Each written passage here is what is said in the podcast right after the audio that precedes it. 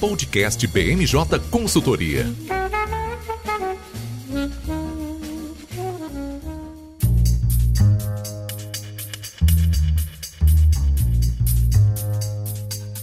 Olá, olá, eu sou Raquel Alves, consultora em análise política na BMJ e hoje eu volto à apresentação do nosso BMJ Podcast. Como em todas as edições, nós temos aqui um time de especialista para analisar os temas mais quentes da nossa semana. E nenhum tema é mais quente no momento do que a transição para o governo Lula 3, que começa só em janeiro. Mas até janeiro a gente tem um longo caminho a percorrer. O presidente eleito precisa fazer uma transição formal e burocrática e, mais do que isso, ele precisa fazer uma transição política que é importantíssima. Então nós vamos aqui falar dos nomes da transição, nós vamos falar dos planos da transição, da PEC da transição, das conversas do presidente Lula com o atual Congresso, que miram na construção de uma base sólida para o próximo Congresso, que vai tomar posse só em fevereiro de 2023. E também vamos falar um pouco de economia, de como que o mercado tem visto toda essa movimentação em torno do presidente eleito, em torno do gabinete provisório, em torno da batalha para abrir o espaço fiscal para cumprir aqueles compromissos de campanha. E vamos falar também de inflação, porque depois de alguns meses que ela estava lá em queda, ela voltou. E aqui conosco para falar sobre todos esses assuntos, a gente tem a nossa consultora em legislativo, Marcela Pellegrini. Seja bem-vinda, Marcela. Obrigada, Raquel. Oi, pessoal, tudo bom? É um prazer estar aqui com vocês hoje. O nosso consultor em economia, Mauro Cazzaniga, vem para dar o tom do mercado. Oi, Mauro, seja bem-vindo. Olá, Raquel. Olá, pessoal. Tudo bem? E o nosso consultor em análise política, Nicolas Borges, volta aqui ao podcast para falar comigo sobre transição. Oi, Nicolas, seja bem-vindo. Oi, Raquel. É um prazer estar de volta para falar um pouquinho com vocês sobre tudo o que está acontecendo no Brasil. Que bom, que bom. Então agora vamos falar de transição. Nos primeiros dias da transição a gente estava aqui com um pouco de preocupação se a transição de fato ia ser facilitada ou dificultada. Aquele silêncio do presidente Jair Bolsonaro gerou muita expectativa, mas o fato é que agora a transição está em pleno vapor. O vice-presidente eleito Geraldo Alckmin já sentou na cadeira de coordenador da transição, tem feito anúncios diários, assinou as primeiras portarias, já está tudo funcionando e a gente viu aqui que é, nós estamos gravando o nosso podcast podcast na quinta-feira, dia 10 de novembro, e a expectativa é de que até a sexta-feira, dia 11 de novembro, todos os nomes, pelo menos os 31 nomes centrais daqueles 31 grupos técnicos, sejam é, confirmados, sejam anunciados. E aí eu chamo o Nicolas aqui para conversar com a gente, para me dizer, para dizer para cada um de nós o que, que a gente já pode esperar desses primeiros nomes anunciados e dessa definição de 31 grupos técnicos. Perfeito, Raquel. Como você bem mencionou a todo vapor, né, uns minutinhos antes da gente começar a gravar o podcast, o governo de transição já anunciou uma pancada de nomes também para alguns grupos temáticos, mas hoje a gente queria se concentrar em o que de fato está chamando bastante atenção. Nos últimos dias, o vice-presidente eleito, Geraldo Alckmin, que coordena também o processo de transição, anunciou quatro nomes muito importantes que, de uma certa forma, dão certos sinais do que, que a gente consegue, que a gente pode esperar para esse processo de transição. O campo econômico, o Alckmin ele anunciou o nome do Pécio Arida, o André Lara Rezende, Nelson Barbosa e Guilherme Mello. Eu queria me concentrar principalmente nesses quatro primeiros nomes, porque, é, do meu ponto de vista, são nomes bastante emblemáticos e mostram de fato qual é a estratégia do governo Lula 3 para esse novo momento. A gente tem dois nomes bastante vinculados com a agenda liberal, que é o caso do Pécio e do Lara Rezende, né, que são um dos pais aí do, do Plano Real e que tem uma agenda é, bastante voltada mesmo para essa temática da questão liberal. E a gente tem o Nelson Barbosa e o Guilherme Melo que tem uma visão muito mais desenvolvimentista. Então, o que a gente consegue entender é que durante o processo de transição, isso deve ser também uma retórica bastante clara ao longo do governo Lula 3, é que esse novo governo deve sempre buscar um meio termo. Um meio termo para conseguir dialogar com esferas a qual o Alckmin é, ressaltou que são esferas complementares e não necessariamente esferas divergentes. Então, ao mesmo tempo em que o governo busca trazer nomes para dar maior tranquilidade para o mercado, ele também busca, de uma certa forma, incluir os seus principais aliados de partidos políticos ou de outros movimentos sociais nesse processo de tomada de decisão. Até porque é durante o governo de transição em que o novo governo ele vai se dar conta de como está a questão orçamentária, que é a grande preocupação, mas também é o momento em que essas figuras vão debater o futuro de políticas públicas e outras agendas prioritárias aí para o médio e longo prazo a partir de 2023. Então, esse é, emblema do, do, campo econômico já traz é, esse sinal de que o governo ele deve, de fato, se concentrar sempre nesses meios termos, né? seja também pela essa nova configuração do Congresso, a qual a gente já vem tratando ao longo dos últimos meses, a necessidade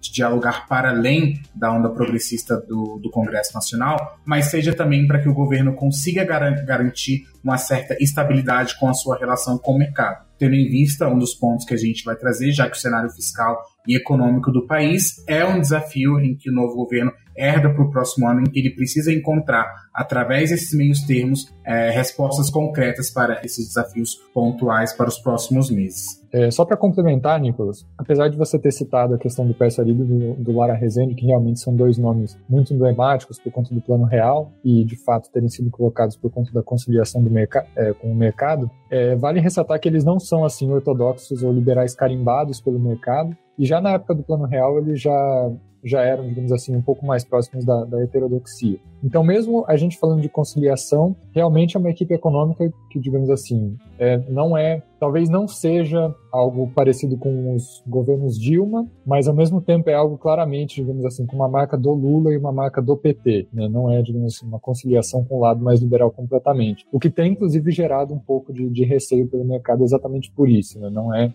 não é uma carta ao povo brasileiro 2 também, que vale, vale ter isso em mente. Exatamente. Não é tão primeiro mandato do governo Lula, mas também não tanto quanto o segundo mandato da Dilma, que acho que é a grande preocupação aí do mercado, né? Esses nomes que se assemelham muito mais a essas decisões econômicas que foram tomadas aí durante o segundo mandato da ex-presidente Dilma Rousseff. Uma outra coisa também, Raquel, que é importante a gente mencionar é que até sexta-feira, né, como você mencionou, a gente vai saber de fato é, quem devem ser os principais nomes aí do, desses 31 grupos temáticos, mas o presidente eleito Lula já falou que, por exemplo, as pessoas que são indicadas por governo não necessariamente vão ser as pessoas que vão encabeçar os novos ministérios. Mas uma das coisas que a gente precisa ressaltar é que nesse governo de transição são 31 grupos temáticos. E desses 31 grupos temáticos, a gente já consegue de fato desenhar é, principalmente pelas propostas de campanha do presidente, quais devem ser os possíveis ministérios a serem configurados a partir de 2023, já que a gente trabalha aí com a média de 30 ministérios a partir do próximo ano, então a gente tem 31 grupos de transição. É claro que alguns, alguns podem passar por exemplo, por um processo de fusão, mas as principais pastas tratativas, elas de fato já reforçam é, que alguns grupos devem futuramente voltar aí para esplanada dos ministérios e outros nomes podem começar a ser articulados aí nesse curto prazo. É, essa era uma coisa que eu queria destacar, né? Porque o próprio presidente Lula, ele agora fez questão de. Antes ele estava mandando emissários mandar esse recado, mas agora ele mesmo já falou que ninguém é ministro de transição, né? Que você é coordenador de transição, que ministério é uma coisa para ser definida depois. Mas eu sempre acho que nos processos anteriores, boa parte da equipe de transição acabou sendo aproveitada na equipe de governo, vai ser uma grande surpresa se for uma minoria que for aproveitada aí na, na, nos, na esplanada dos ministérios. E como você falou, esse desenho aí que ele passou de 31 grupos técnicos acaba gerando uma expectativa aí do que, que vai ser fragmentado, do que vai ser unificado, de como é que vai ficar esse desenho aí a partir de 2023. Porque uma coisa que é bem interessante do que você falou, Nicolas, é a questão do meio termo, né? O presidente Lula, já no discurso de, logo depois de anunciado o resultado, ele fez um discurso muito suprapartidário, mostra, essas indicações mostram que ele está querendo mesmo construir o caminho do meio, apresentar alternativas para agradar gregos e troianos e acalmar o mercado, mas também atender a militância mais aguerrida. Mas a questão é, um elemento importante aí também que a gente teve no governo de transição foi essa criação desse conselho político, né? A gente tem aí já 13 partidos envolvidos como conselheiros, como pessoas que, que o presidente Lula vai consultar e que vai tentar construir, e ele também falou que 13, né? Eu tenho certeza que 13 é o número favorito do presidente Lula, mas ele quer mais partidos nessa frente ampla aí. E, inclusive, ele falou que até os perdedores poderão negociar. Eu queria ver com você, Nicolas, essa novidade desse conselho político que está mirando em, em, conversar com todo mundo, formar uma grande é, frente para o Congresso. Dá para a gente acreditar que essa frente vai sobreviver, sobreviver à transição e, mais do que isso, vai sobreviver ao mandato? A gente vai ter de verdade um governo de frente ampla no Brasil nos próximos quatro anos? Você está confiante nisso? Perfeito, Raquel. É, acho super emblemático, né? Porque essa busca pelo, pela, por essa colisão partidária reflete de fato essa tradução em busca de governabilidade, né? O, o próprio encontro é, com Arthur Lira e Pacheco também reflete essa preocupação. Então, além das siglas que a gente já esperava que iam compor esse conselho, que são as siglas do, do campo progressista e de aliados históricos do Partido dos Trabalhadores, como o PSB e o PDT, o aceno para dois partidos de centro foi muito importante. E quais são esses dois partidos, PSD e MDB? Que têm a segunda e a terceira maior bancada, respectivamente, dentro do Senado Federal. E claro, né, é, todo apoio político é um apoio político e apoio político não é de graça. Né? Então, é, o presidente eleito sabe que um dos principais desafios é que esse apoio ele é chancelado através de possivelmente cargos futuros dentro dessa estrutura ministerial, seja em primeiro ou segundo escalão. Então, esses partidos eles devem estar de fato de olho em como o governo Lula vai ser capaz de alocar esses aliados que por enquanto ainda estão aí na segunda linha, não necessariamente na primeira linha de apoio de uma base sólida dentro do Congresso Nacional. Isso vai depender, é, em grande parte, de que, que o, o novo governo vai oferecer em contrarresposta a esse apoio. A gente sabe que, historicamente, o presidente Lula ele não tem dificuldade em conseguir dialogar com outras frentes dentro do Congresso Nacional, principalmente a governabilidade e a taxa de aprovação dos seus mandatos em quase 80% quando ele saiu da presidência, é, residem de fato nesse, nessa condição de diálogo constante com partidos de outras siglas. Né? Então ele sabe que é um desafio notório para esse momento, e o que a gente consegue esperar é de que a chancela desse apoio também depende de outros acenos políticos. Por exemplo, o apoio é, do PP, de Arthur Lira, deve também depender do posicionamento do Partido dos Trabalhadores em relação à campanha de reeleição de Arthur Lira para a mesa diretora das câmaras, assim como o apoio que é quase que já estabelecido de Lula para a recondução de Pacheco para a presidência do Senado Federal. Um espaço aí bastante preocupante preocupante para o Partido dos Trabalhadores, já que o, o, Senado Federal de 2023 vai, vai ter uma roupagem muito mais conservadora e voltada para a direita, então é um espaço de concentração necessária para o novo governo a partir de 2023. Então a gente tem como desafio para tentar é, encontrar alternativas para essa governa governabilidade, não nessa tarefa de já definir um cenário cravado, mas falar, olha, essa governabilidade ela, ela pode depender de cargos na estrutura ministerial em primeiro e segundo escalão, mas também do apoio do Partido dos Trabalhadores à eleição da mesa diretora da Câmara e do Senado, que são pautas que a gente também pode conversar daqui a pouquinho, né, que envolve também questão orçamentária, Auxílio Brasil e todas essas questões que precisam ser alinhadas ainda no governo de transição para que Lula chegue em 2023 com uma base muito mais sólida, talvez não uma base governista robusta, mas uma base onde os independentes eles possam de fato atuar de acordo com os interesses econômicos e sociais do novo governo de lei. Então, para o momento é isso que a gente tem, né? São partidos independentes que, de certo, eles podem se alinhar aos principais interesses da agenda prioritária do governo Lula e não atuar como uma oposição ferrenha dentro do Congresso Nacional. E uma aposta que eu sempre faço é até mesmo dentro do próprio PL, do presidente Jair Bolsonaro, que é um partido de centrão, mas por ser um partido de centrão, futuramente, uma das principais tendências é um partido que possa se fragmentar, assim como foi o próprio PSL, né, em que é, o interesse em algumas pautas sociais e econômicas é, pende muito mais para um apoio favorável em algumas pautas do que essa oposição ferrenha. Então a gente sabe que na política é o vale tudo. Né? Na política a gente sabe que os partidos eles se concentram de acordo com o ritmo da música, né? É, isso que você está falando aí da fragmentação de partidos que estiveram, que estão ainda, né, com o presidente Jair Bolsonaro e eventualmente um ou outro aqui apoiar o presidente eleito Lula, isso aí é que é, tão, é tão bom ser governo, né? Ser governo é mais fácil do que ser oposição. Ser oposição é só obrigada, muito trabalho, faz bastante sentido aí. Agora, para ser governo, pelo menos para votar com o governo, foi como você falou, tem que ter algo em troca, né? Na política não tem, na política e na vida não tem jantar grátis, né? Né? Então a gente, o Lula tem que estar tá negociando, não tem descanso, não tem respiro. Daqui até 31 de dezembro, para acabar a transição, é matar um leão por dia. E o leão do momento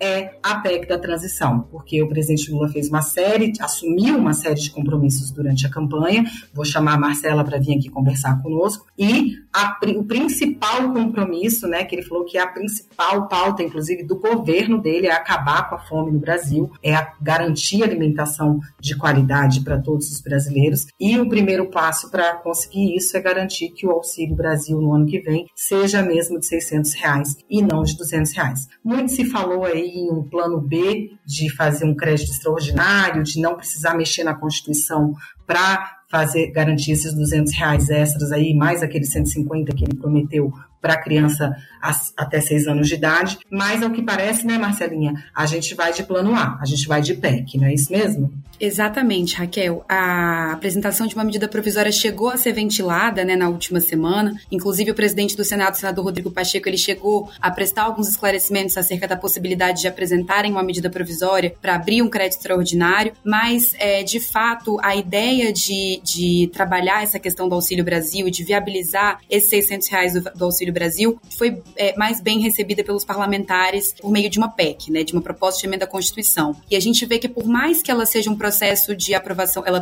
precisa de um, de um processo de aprovação mais dificultoso, né, de três quintos dos parlamentares em cada uma das casas em dois turnos, a gente consegue ver que ela, ela traz mais segurança jurídica, né, uma vez que ela é discutida e faz uma alteração diretamente na Constituição Federal. Então, a PEC da transição, de fato, ela é o plano A do governo, né, é, uma medida provisória, ela pode vir eventualmente a ser ap apresentada é, a, somente após a posse do presidente eleito Luiz Inácio Lula da Silva em 2023, mas até o momento, é, inclusive membros da equipe de transição vêm defendendo é, trabalhar essa questão do Auxílio Brasil e do teto de gastos via é, proposta de emenda à Constituição, né? A minha dúvida é, a gente está falando de mudar a Constituição, Marcela, a gente está gravando, vou voltar a repetir a data, porque se não ficou claro, vai ficar claro agora. Nós estamos gravando o podcast no dia 10 de novembro, o ano legislativo acaba no dia 22 de dezembro. Você pode até fazer aquela história de prorrogar na canetada até o dia 31 de dezembro para conseguir aprovar as últimas coisas ali, mas 2022 parece que é um ano de 80 meses, está todo mundo exausto, teve campanha, ainda vai ter Copa do Mundo, todo mundo cansado, ninguém vai querer vir aqui trabalhar entre Natal e Ano Novo. Então, o nosso calendário é 22 de dezembro. E o calendário do governo, eu sei que é um pouquinho mais apertado do que isso. Vai dar tempo? Então, Raquel, a expectativa é de que a PEC da transição ela seja votada antes do orçamento, né? Então eles vão começar a coleta de assinaturas após o feriado do dia 15 e eles devem apresentar a proposta no dia 17 de novembro no Senado Federal. Então eles querem começar tra trabalhando essa proposta, que ela seja apresentada no Senado, justamente como uma forma de viabilizar a celeridade da tramitação dessa matéria, né? Então eles, os senadores eles devem discutir essa PEC entre os dias 21 e 25 de novembro e votar a matéria entre os dias 20 28 e 30, e em seguida essa, essa PEC seguiria para análise da Câmara dos Deputados a partir do dia 1 de dezembro. Então eles teriam até o dia 15 para analisar essa PEC da transição na Câmara dos Deputados. E até o momento, é, a gente tem a informação aqui, aqui nos bastidores de que essa PEC da transição ela deve ser incorporada à PEC 24 de 2019. Né? Ela vai ser apensada a essa, a essa outra PEC, que já está tramitando na casa há mais tempo. É uma PEC de autoria da deputada Luísa Canziani e que é relatada pela Tabata Amaral. E como essa PEC ela já está tramitando há mais tempo, é, isso faria com que a PEC da transição pudesse ser deliberada diretamente no plenário da Câmara, sem a necessidade de passar pelo, pela comissão especial e pela comissão de Constituição e Justiça. Então isso daria essa celeridade, né, viabilizando que eles aprovassem essa proposta até o dia 15, antes de fato de votarem o orçamento. Então, com esse calendário, por mais que ele seja esteja um pouquinho apertado aí, considerando que a gente tem, é, a gente está na reta final do ano, a gente tem outras matérias que também são importantes. Também temos um calendário apertado em razão dos eventos da Copa do Mundo. É, a gente tem essa, essa expectativa né, de tramitação e também essa facilitação por ser por, por, pela PEC de transição ser incorporada a outra proposta que já tramita na Câmara dos Deputados para que eles aprovem é, o orçamento também até o dia 22 de dezembro. Exatamente, Marcela. E de fato, o encontro do Lula com o Lírio e o Pacheco é, vinha de fato para tentar encontrar uma solução para o Auxílio Brasil. Né? E a gente sabe que até mesmo, como a Raquel tinha mencionado, a fonte de recursos ainda é o principal ponto de conflito entre o governo de transição e é, o Congresso Nacional, já que é, o Pacheco, por exemplo, ele defende é, que o aumento, da a manutenção do Auxílio Brasil em 600 reais seja implementado através de uma medida provisória. Mas se for implementado através de uma medida provisória, isso só vai acontecer a partir de 1 de janeiro, que é quando o governo Lula já entra de fato aí em exercício e, é, consequentemente, em janeiro de, 2014, de 2023 os beneficiários do programa eles receberiam apenas os 400 reais previstos pelo projeto de lei orçamentária para 2023. Né? Então tem essa preocupação desse gap de tempo é, e de como essa medida vai ser implementada. Então É, o governo ele precisa de fato articular essa PEC de transição, porque no momento é a principal medida para garantir que é, essa população assistida já entre em 2023 com essa manutenção garantida. Então, é, essa questão da governabilidade que a gente está tá conversando aqui ao longo desse, desse podcast também mira nesse sentido de encontrar soluções rápidas e urgentes para o Auxílio Brasil, que posteriormente também deve retornar para o nome de Bolsa Família, né, Raquel? É, e o que a gente vê é, tudo bem, escolher um caminho que parece ser o caminho mais difícil, mas quando a gente tem fé e vontade política, a gente remove montanhas, né? E pelo que nós vemos do, das conversas que estão sendo tratadas, da, da, da, receptividade do presidente Pacheco e do presidente Lira ao presidente Lula,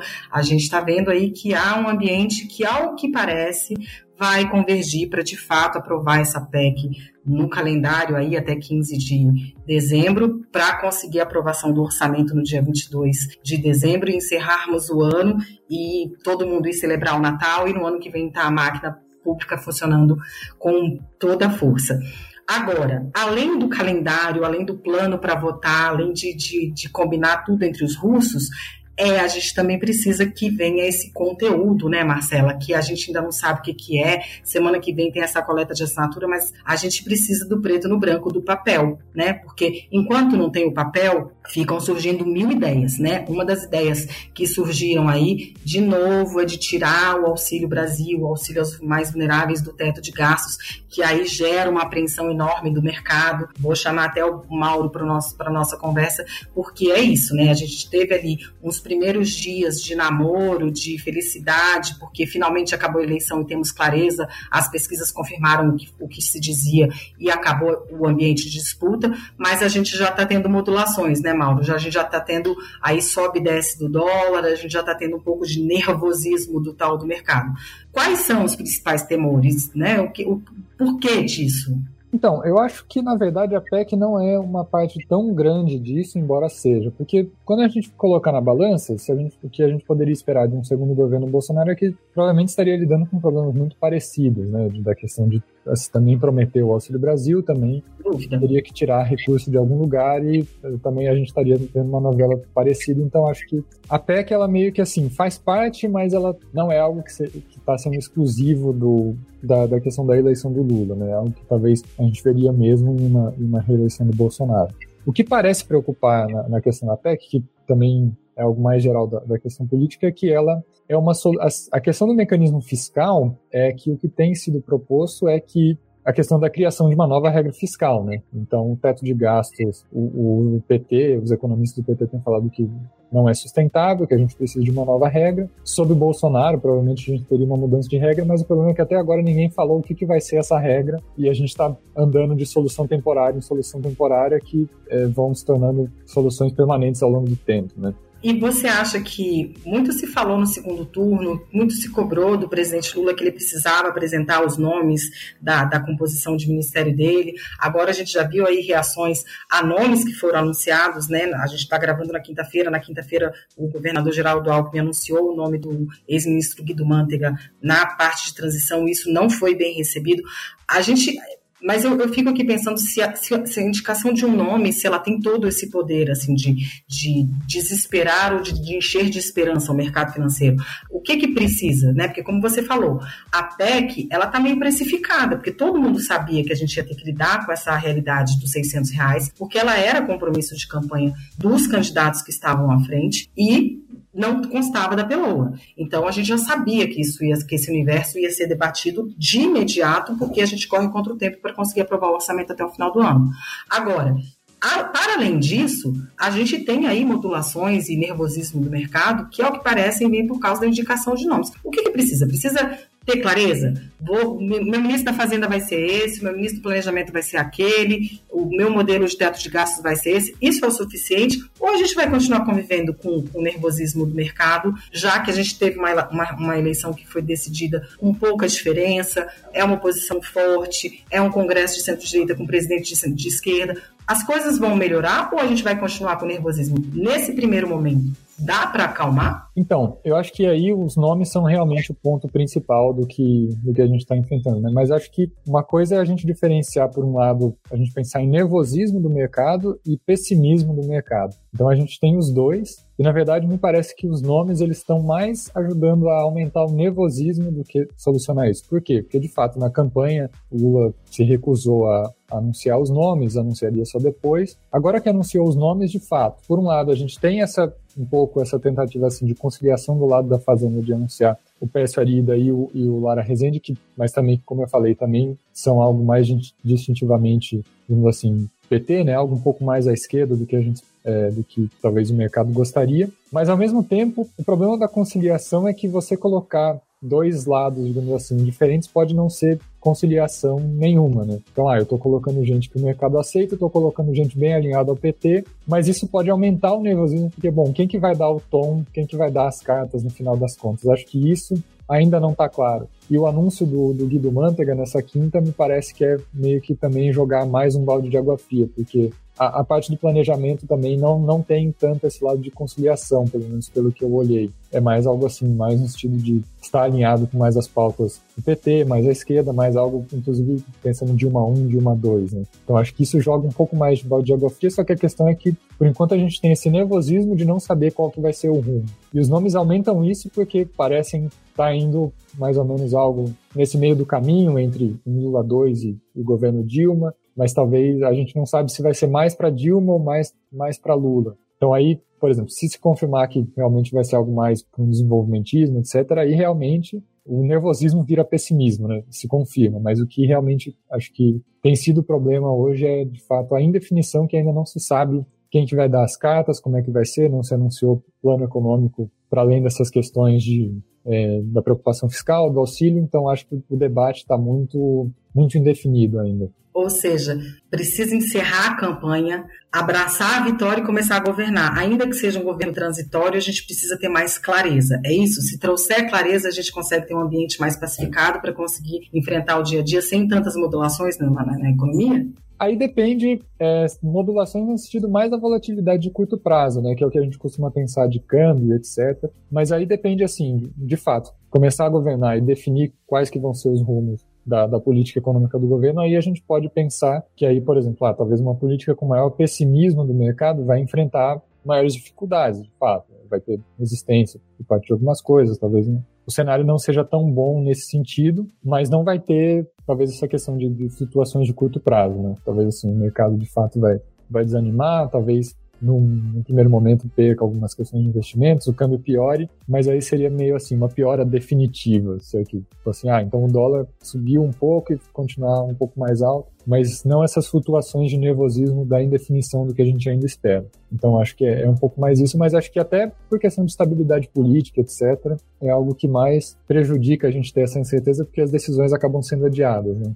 Então, é, acho que de fato já, já chegou a hora de, de anunciar e definir quais vão ser os rumos. É, tá na hora de acabar a eleição, porque inclusive acabou a eleição e acabou a deflação, né? A gente acabou tendo aí três meses com quedas e agora, depois de algum tempo, voltamos a ter inflação. Eu, eu vi aqui, eu fui ler antes para gente preparar o podcast, vi que até havia, era, era esperado mesmo, né? Uma, uma volta, um aquecimento aí e a volta da inflação. E, inclusive, para novembro, nós estamos novamente também esperando aí números é, mais altinhos de inflação. Mas há algum tipo de risco, assim, porque antes da, da eleição a gente já tinha algumas expectativas de inflação para o final do ano, inflação para 2023, e aí, né, a gente gosta de se acostumar com os preços caindo, mas aí eles voltam a subir, então fica aquela dúvida a gente precisa se preocupar de verdade, Mauro? É uma inflação pontual que já estava precificada, que já estava esperada, ou a gente tem alguma surpresa, alguma má notícia aí que a gente não estava esperando, e sobretudo para 2023, porque a gente está falando de um presidente eleito que quer assumir e quer que é aquecer a economia. E se necessariamente você aquece a economia, você vai ter aí impactos inflacionários. O que, que a gente pode esperar aí do que está vindo, do que já está sendo mostrado e do que a gente acabou de verificar com essa volta da inflação? Então, a inflação de outubro, de fato, ela foi um pouco maior do que esperado e ela, digamos assim, está um pouco mais, maior do que seria assim, o ideal, né, do que a gente precisaria para cumprir a meta. Mas ainda assim era esperado porque a, a deflação ela foi algo bem pontual inicialmente por conta de preço de combustíveis, né? Se a gente for lembrar que o PCA é composto de uma cesta de produtos e que inicialmente os combustíveis baixaram por conta tanto da redução do ICMS quanto é, da própria redução de preços internacionais, que se reverteu agora, e que inicialmente, por exemplo, alimentos e, e outros grupos, em julho, agosto, por exemplo, ainda estavam subindo, né? Então, na verdade, foi algo inicialmente mais pontual, depois a gente teve uma redução em preços de alimentos também, com a redução de, de custo de transporte e etc. Mas, de fato, foi uma onda que, que veio por conta do ICMS da redução dos preços internacionais do petróleo, que agora, inclusive com o fim das eleições, né, considerando que os preços é, de combustível estavam meio segurados, enquanto que os preços internacionais subiam, agora era de se esperar. Mas não é algo assim tão, tão desesperador. De fato, é uma inflação que está um pouco alta, mas dá para perdoar, se considerar que ainda está lutando com os efeitos da guerra da Ucrânia, commodities também estão meio altas, enfim. É, então, é, é, esperado. Agora, para 2023, o que a gente pode esperar é, de fato, ainda tem um pouco de incerteza. Por um lado, parece que a inflação conseguir é, tem uma perspectiva um pouco equilibrada. Né? As expectativas vão estar tá equilibradas, é, ancoradas com a questão do, do, Banco Central, principalmente por conta da independência do Banco Central. E se a gente for considerar que o, o Campos Neto vai manter o seu mandato, a gente espera a alta dos juros por um pouco mais de tempo. Então, isso o mercado tende a levar assim, como boas notícias e que o governo não tem como fazer uma virar a política monetária, né? não tem como fazer uma política monetária expansionista. Então, o controle de preços deve surtir efeito e deve manter a inflação relativamente sob controle. Tem um risco fiscal dessa questão do auxílio, da questão que a gente não sabe se talvez vai adotar uma política. A gente não sabe qual vai ser a regra fiscal, se vai ser uma política desenvolvimento que abre demais ou sem considerar os investimentos sem considerar sustentabilidade. Então tem esse risco, mas parece que por enquanto, mesmo por conta dessa questão da política monetária, as expectativas estão um pouco sob controle, né? Então deve estourar a meta, isso é esperado, mas não por muito. Talvez algo a gente esperaria entre 5, em torno de 5%, um pouquinho para mais, um pouco para menos. Então, por enquanto, tá, tá, parece estar tá relativamente sob controle.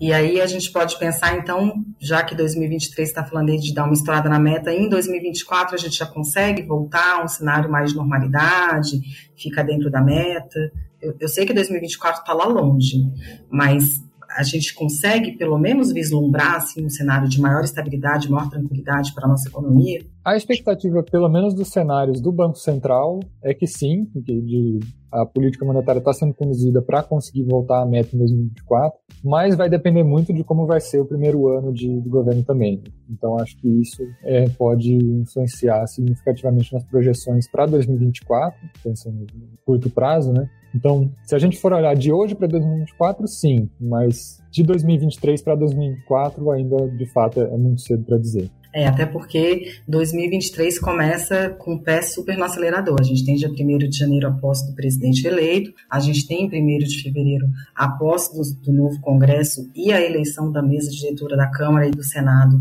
que é importantíssima para a questão de governabilidade, como o Nicolas falou, como a Marcelinha bem sabe, e essas negociações ainda estão todas sendo travadas, né? Eu acho que é absolutamente isso que a gente tem que pensar nesse momento. A gente acabou a eleição, ufa, acabou a eleição, acabou a festa da democracia, agora só daqui a dois anos em alguns lugares, mas o desafio, na verdade, ele aumenta com o fim da eleição. Né? A gente está vendo aí que está se falando em, em se mudar a Constituição num prazo super exíguo para conseguir abrir esse espaço fiscal e pagar esse Auxílio Brasil para muito justo, né, para pessoas que estão em situação é, muito vulnerável nesse momento né, da, da, nossa história, mas é, são muitos os desafios. Você tem aí que definir o gabinete, o gabinete de governo definitivo, já que o gabinete transitório não é para ser considerado como gabinete definitivo, você precisa dar clareza sobre esse modelo de âncora fiscal, já que a gente vai acabar com o teto de gastos, você precisa dar essa resposta sobre o Auxílio Brasil. São mais perguntas sem resposta do que a gente gostaria de ter nesse momento. A gente está vendo aí que o bom é que havia muita preocupação, né, com o resultado dessas eleições, se nós teríamos é, paz depois das eleições, né, e a gente viu essa semana foi divulgado o relatório sobre a investigação das urnas eletrônicas das Forças Armadas, eles não encontraram nenhum indício de fraude, a, é, o processo de transição está andando, Então a nossa expectativa é de que isso, né? As coisas estão pegando o seu ritmo, indo na inércia e a gente vai conseguir aos poucos ter as nossas respostas aí. E a nossa equipe, né, vai estar sempre de consultores, vai estar sempre lá no Congresso, vai estar na transição e vai estar acompanhando para e passo cada um dos momentos dessa votação. E até puxando um gancho disso que você falou, Raquel, em relação à eleição das mesas diretoras, né, da Câmara e do Senado, o, pres o presidente eleito, Luiz Inácio Lula da Silva, ele já se manifestou, ele fez uma declaração dizendo que não pretende interferir na eleição, né, dessas mesas diretoras, justamente porque entende que é uma coisa interna de cada uma das casas, mas a gente vê justamente essa aproximação tanto do, do atual presidente é, Lira, né, na, na Câmara, e do presidente Pacheco, essa aproximação deles com o presidente eleito Lula, justamente para conseguir é, começar a construir essa governabilidade, né? Essa transição mesmo de governo que está acontecendo. Então, por mais que, que o Lula tenha indicado que não pretende é, declarar algum apoio formal a cada um, a cada um dos candidatos, né, à, à mesa diretora de cada uma das casas, a gente começa a ver que essa aproximação ela pode também sim servir é, no início do ano que vem como uma forma de, de aproximação, de construção de apoio mesmo é, entre cada um, entre cada, uma de, cada um desses nomes é, e o peso que eles podem ter para a eleição dessas mesas diretoras e para a composição de cada uma das casas, né? Exatamente. E estaremos acompanhando. Não? A gente acompanha tudo aqui na BMJ. A gente acompanha a PEC da transição, a gente monitora a inflação, a gente toma conta de se vai ter alternativa de crédito extraordinário, a gente monitora as, eleições, as eleições da mesa. Não tem, porque, como eu falei, daqui até 31 de dezembro, na verdade, daqui em diante, não tem descanso, não tem respiro, é um leão por dia, porque a gente é, acabou de sair de um processo eleitoral muito conflagrado de disputa e, de fato, o discurso de reunificação é um discurso que você encontra não só na classe política, mas você encontra nas famílias, você encontra nas mesas de bar, todo mundo quer, de fato, seguir em frente, né, virar essa página da história, seguir em frente e garantir que a democracia se, se, se, se fortaleça cada vez mais e a gente consiga apresentar as respostas para as urgências da nossa sociedade, né? A gente tem aí agora nesse momento a urgência de ter que dar uma resposta para esse auxílio Brasil. É uma mudança constitucional, é difícil, mas como eu volto a falar, como eu falei antes, quando você tem vontade política, a gente consegue muita coisa nesse país e ao que parece, a vontade política caminha nessa direção. Queria agradecer a todos os nossos consultores que participaram aqui do nosso BMJ Podcast, é, convidar todos os nossos ouvintes a nos acompanhar pelas redes sociais e até uma próxima edição. Tchau! Podcast BMJ Consultoria. Não deixe de acompanhar a BMJ em nosso site www.bmj.com.br e em nossas redes sociais.